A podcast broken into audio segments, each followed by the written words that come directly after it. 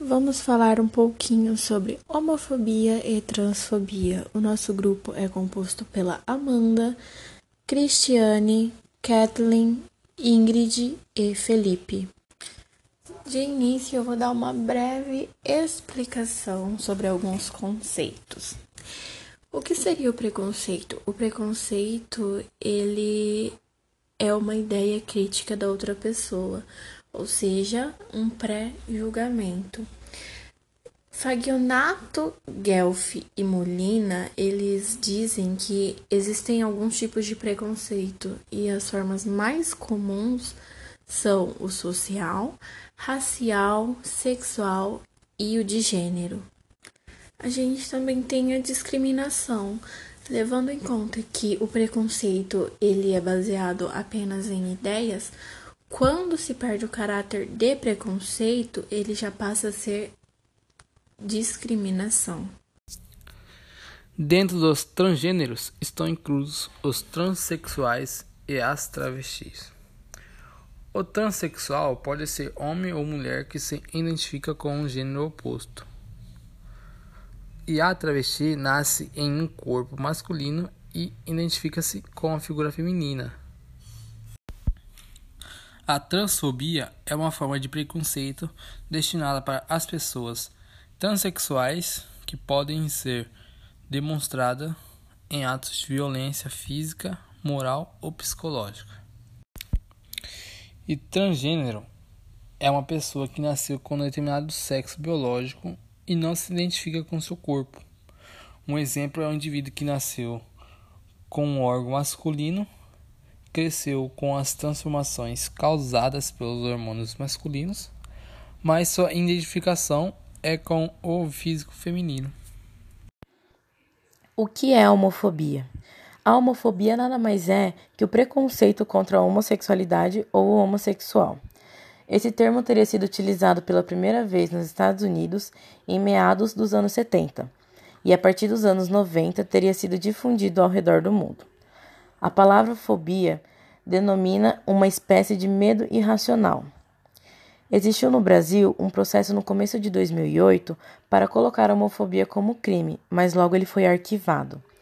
E só no ano passado, em 2019, ele foi aprovado pelo Supremo Tribunal Federal, depois de anos em pauta. Vale ressaltar que o Brasil é o 43º país a criminalizar a homofobia. O Brasil é o país mais violento para travestis e transexuais no mundo, revela estudo. Foram 124 casos registrados em 2019 contra travestis e transexuais. Do total de casos, só 11 tiveram suspeitos identificados pela polícia.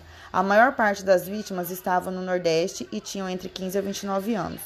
O Disque 100 também registra outras denúncias além de assassinatos. Entre 2011 e 2018, foram 16.326 casos, relatando 26.938 violações.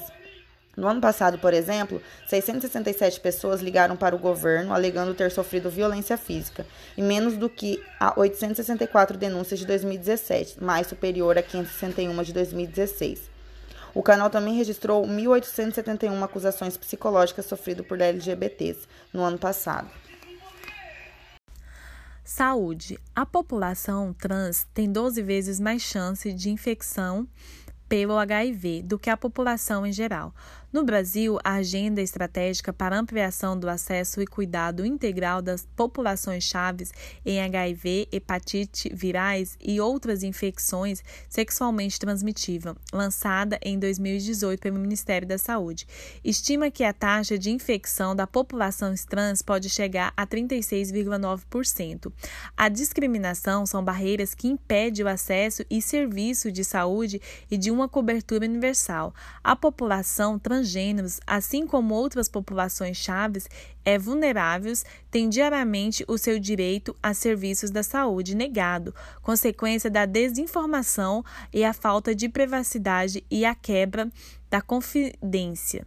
De acordo com a pesquisa, 31,9% das pessoas trans relatam ter enfrentado alguma situação ruim com algum profissional de saúde e 36% disseram ter medo de que o profissional de saúde, médico, enfermeiro, outro profissional trata mal ou revela seu estado positivo para o HIV sem consentimentos. Relatos dos entrevistados mostram que 13,9% da população trans já foi vítima de um comentário negativo ou fofocas feitas pelo pelos profissionais de saúde relacionada ao fato que viveu com, com o HIV, enquanto 11,1% relata ter vivido alguma situação de diminuição do contato físico ou precauções extras com a utilização de luva, por exemplo, e 6,5% já foram vítimas de agressão verbal. essas pessoas enfrentam várias dificuldades e uma delas seria a questão do mercado de trabalho, já que é necessário trabalhar para sobreviver. No Brasil existem algumas políticas que visam ajudar essa minoria. A gente pode citar o programa Brasil Gênero e Raça, onde se tem a busca da promoção da igualdade dentro desse segmento. É, podemos citar aqui também o artigo 6 do Pacto Internacional sobre os Direitos Econômicos, onde proíbe a discriminação no acesso e manutenção do emprego baseado na orientação sexual. Dentro de uma pesquisa, 36,7% dos entrevistados se declararam desempregados. No quesito educação, também temos um fator preocupante devido ao medo da repreensão, bullying, agressão, até mesmo física, algumas dessas pessoas acabam por desistir dos estudos. Dentro dessa mesma pesquisa, 73,4% informaram não estar estudando naquele momento e apenas 16,5% possuíam o ensino superior.